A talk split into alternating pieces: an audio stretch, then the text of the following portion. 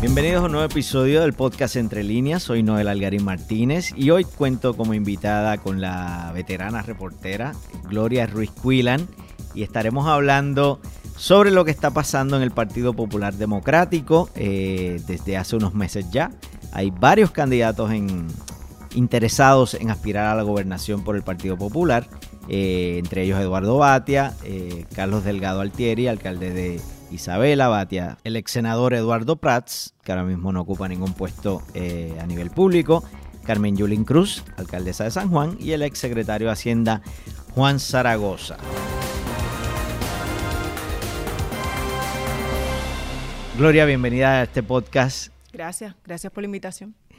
Eh, de todos esos que mencioné, hay uno que aunque no, ha oficializado que quiere formar parte de, esta, de este grupo que aspira a la gobernación, es David Bernier. Eh, sin embargo, este año, eh, hace unos meses, cuando el Nuevo Día hizo una encuesta para, para evaluar a los candidatos, la gente consistentemente lo nombraba, pese a que no estaba con una postura oficial de que va a correr o que aspira a ser el candidato del PPD en la próxima eh, contienda electoral.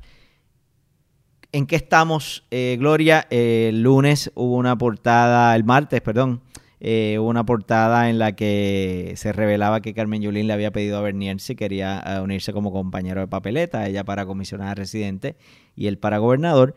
Eh, ¿dónde estamos hoy, eh, varios días después de que se ha ido eh, desarrollando esta conversación? Este asunto que planteas, que lo, recoge, lo recogió la encuesta del Nuevo Día, fue validado por algunos alcaldes del Partido Popular Democrático que mencionaron que básicamente era cierto lo que recogían esas encuestas, puesto que la base, entiéndase la gente que milita en el Partido Popular Democrático, las huestes, estaban esperando por algún tipo de decisión de David Bernier para entonces ellos determinar a quién apoyan como su candidato a la gobernación. Y eso a su vez mantenían una especie de marasmo al Partido Popular Democrático, no en términos institucionales, pero sí electorales. Es decir, eh, la gente que milita en ese partido está indecisa de a quién aspirar, pese a que la oferta es bastante amplia, son cinco aspirantes, porque están a la expectativa de que Bernier diga si va a aspirar nuevamente a la gobernación o no. ¿Y por, qué, Gloria? ¿Qué, ¿Qué, de lo que tú conoces dentro del Partido Popular y, de lo que se comenta,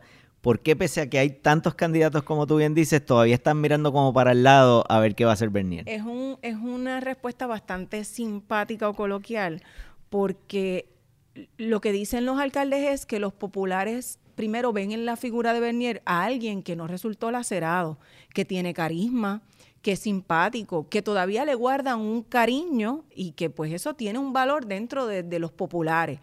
Y segundo, está el factor este del casi casi o el chin chin, por poco llegamos. Este, y eso tiene también un, un peso entre los populares porque dicen, Ricardo Rosselló llegó a la gobernación tan solo por un 42%. Bernier llegó con un 39%. Y entró a última hora, como quien dice, luego que Alejandro García Padilla, que era el gobernador en aquel momento, decidió que no iba a correr a un segundo Correcto, que fue en diciembre. Eh, justo cuando cerraba el periodo de erradicación de candidatura. Así que esos dos factores principalmente les hacen pensar, quizás si le damos una oportunidad, una segunda oportunidad al bate, pues él tenga eh, eh, posibilidades de llegar. Y también tienen el factor, por último, y quizás en un tercer, eh, sí, en un tercer rango, el rango, el eh, factor Lúgaro y Manuel Sidre, que ciertamente se llevaron un 17% de los votos de las personas que tradicionalmente le prestaban el voto o eran incluso miembros del Partido Popular Democrático, aunque no se sabe con certeza cuánto de esa cuantía, de esa cifra, pero que, le, que pudieron haber votado por Bernier. Y eso pues los mantiene en ascua. Está por verse si lo que dicen los alcaldes, muchos de ellos que no dicen de manera oficial que apoyan a Bernier, pero se nota por sus expresiones que en efecto así es, si los alcaldes son lo suficientemente poderosos de aspirar Bernier a la gobernación por el PPD, de llevarse o de arrastrar a su masa para que vote por Bernier. Y eso es un planteamiento muy interesante porque en las elecciones del 2016 dicen los analistas políticos que quedó demostrado que los alcaldes, aunque son figuras importantes, perdieron ese poder. Es decir, el elector es una persona madura, mucho más consciente, que sabe votar de diversas formas, sea mixto, sea íntegro y demás, y no se deja llevar exclusivamente por lo que dice X alcalde, independientemente de cuánto poder tiene, para decidir por quién vota. Y eso dicen los analistas políticos que quedó demostrado, e incluso algunos alcaldes, con la elección del 2016, cuando 45 alcaldes populares de 78 que se tienen que elegir tuvieron el favor del electorado versus 33 de los PNPs y Bernier no fue la persona que resultó electa para la gobernación. Pese a que yo, entiéndase, uno de los, los 45 alcaldes populares respaldaban a Bernier, su candidato a la gobernación no salió electo. Y el discurso era a favor de ese aspirante, pero no fue así. Gloria, es interesante, eh, antes de pasar ¿verdad? de lleno a, a, hablar sobre, o sobre David y la figura de David Bernier, también yo creo que todo este, que todavía estén como coqueteando con una persona externa al grupo que ya ha oficializado su intención, como que no deja bien parado a los otros cinco. No, lo que dicen esos alcaldes que también entrevistamos es, em, estoy tratando de pensar en el término que ellos utilizan, que ellos no han levantado pasiones, que eso, esas aspiraciones no han coagulado eh, que no hay suficiente entusiasmo entre la base popular, a pesar de que son cinco aspirantes, como para, para que haya ebullición, efervescencia en la pava, decir ese es el que es, el que nos va a llevar a, a, lograr X, Y cosa. Eso no lo han logrado estos cinco aspirantes. Y de hecho, entrevistándolos algunos de ellos, eh, Prats, eh, sobre todo el alcalde de Isabela, los reconocen.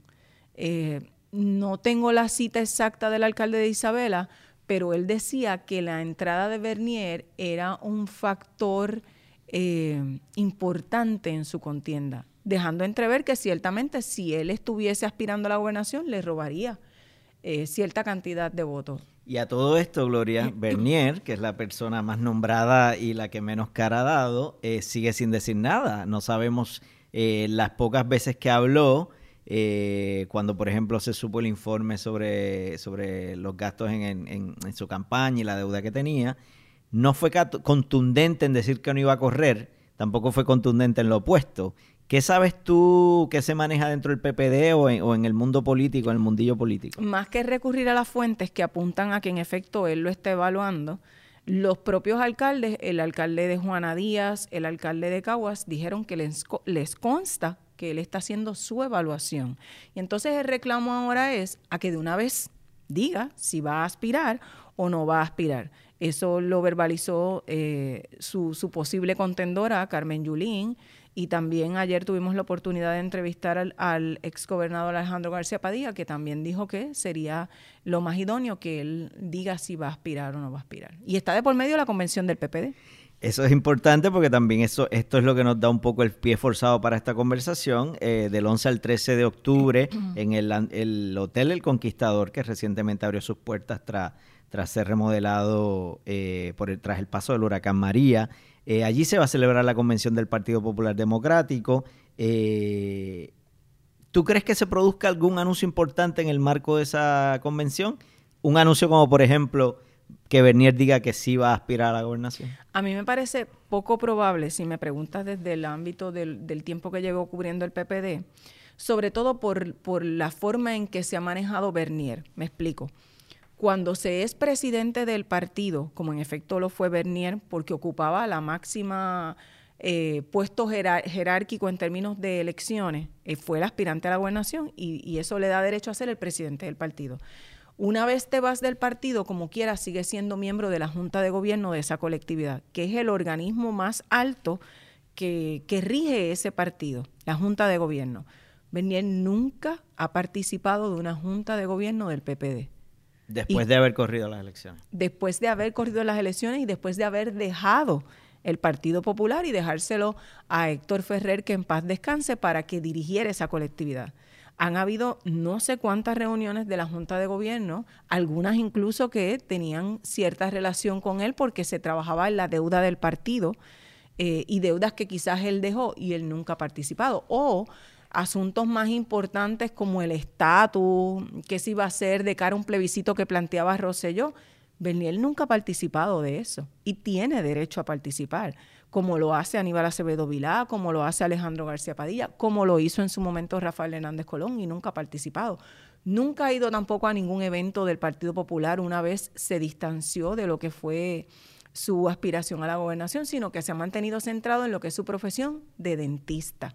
Y lo otro que dicen algunas fuentes es que su familia quizás es uno de sus principales escollos, porque su familia no quiere volver al ruedo político con todo lo que implica. Escollos para aspirar, porque la familia, ¿verdad? No debería ser no, un No, no lo es, ciertamente, ciertamente. Escollos para aspirar nuevamente a la, a la gobernación, porque no les interesa volver a estar en, en, la, palestra, en la opinión pública eh, y además, esto sí lo dijo Bernier mientras estuvo en campaña, después que él salió de la Secretaría de Estado, eh, no estaba trabajando, básicamente el partido lo mantenía y eso tiene un costo económico. Recordemos que Bernier nunca había ejercido su profesión.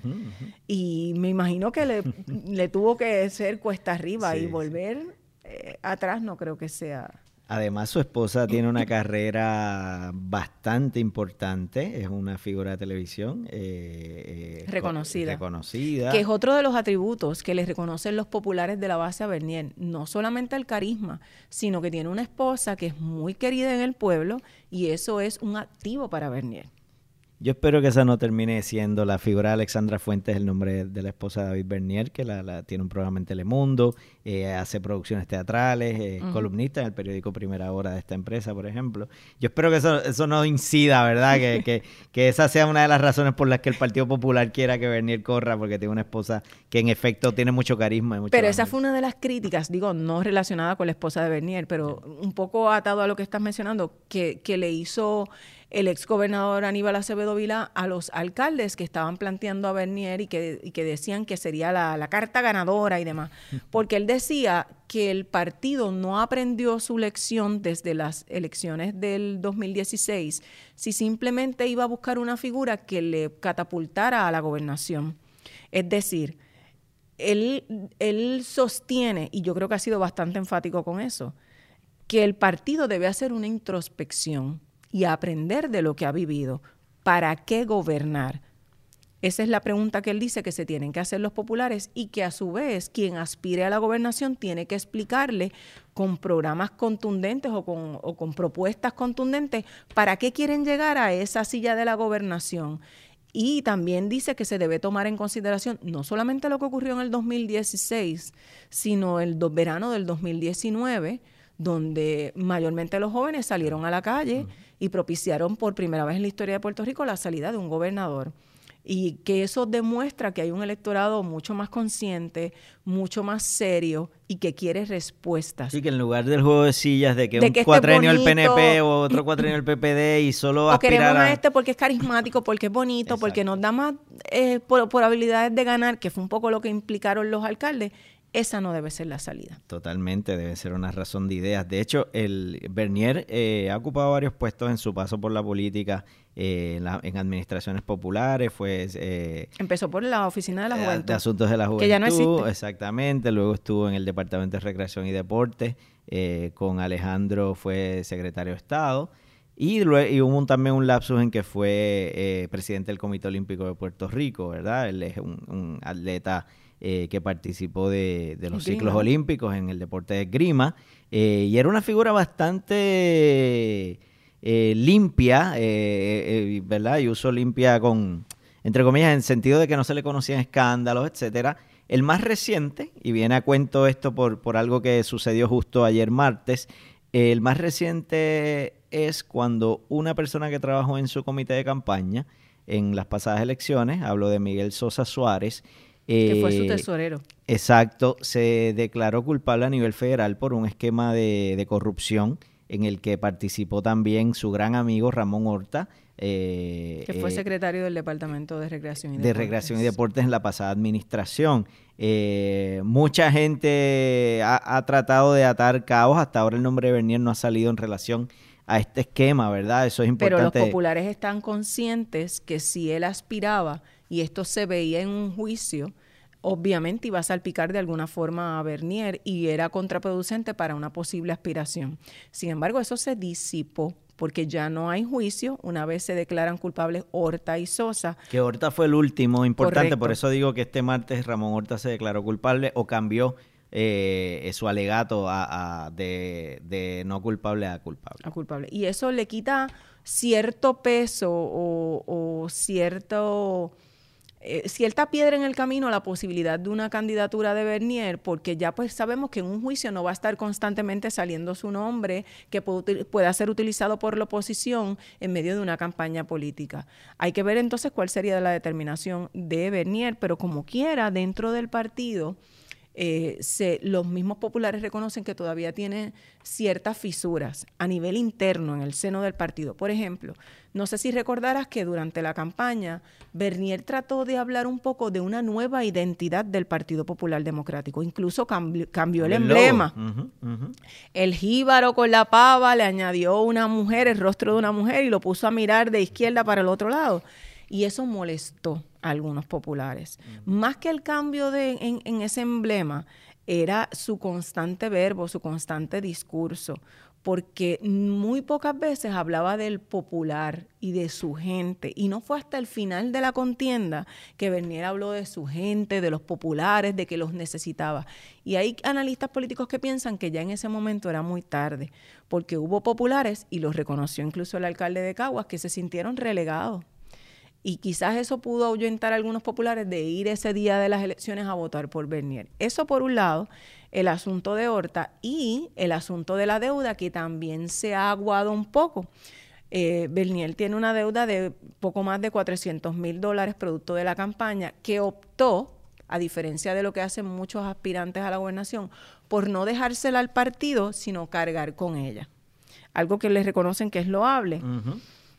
Y en esa dinámica tiene pendiente esa deuda con la oficina del Contralor Electoral, pero el Contralor Electoral ha aclarado que Berniel presentó una propuesta para que eh, con los acreedores para bajar la deuda, que es algo permitido por la ley electoral, y la está evaluando. Además, esa deuda no es un impedimento para que él aspire. Él pudiese aspirar. Sin embargo, tiene que cargar como si fuera una mochilita, perdón, con esa deuda y pagarla y es cuesta arriba cuando tienes que recaudar para una campaña de la gobernación y a su vez pagar una deuda. Sin embargo, su silencio yo creo que tiene más ilusionados a lo, a lo, al corazón del rollo del PPD, porque a estas alturas, si él no fuese a correr, yo creo que ya se hubiese expresado, ¿no te parece? Sí, y es algo que también lacera de alguna forma el PPD, porque de nuevo, no permite que estas cinco aspiraciones coagulen y de que, como dice el refrán, agua pasada, no mueve molinos, pero ese parece ser que no. O sea, él ha tenido un grado de responsabilidad en mantener en ascuas esa, esta situación y no, no decir de una vez y por todas, pues aspiro o no, o no aspiro a la gobernación por el PPD. Bueno, ya estaremos pendientes a ver en lo que pasa. Ojalá haya mucha noticia en esta convención del PPD eh, este fin de semana, no el próximo, 11 y 13 del 11 al 13 de octubre en el Hotel El Conquistador, para ver si finalmente David Bernier da un paso al frente y dice que también se une a este grupo de aspirantes a la candidatura a la gobernación por el PPD. Hasta aquí esta edición del podcast Entre Líneas. Les recordamos que pueden consumir Entre Líneas en las diferentes plataformas de streaming como iTunes, Spotify y Google Play.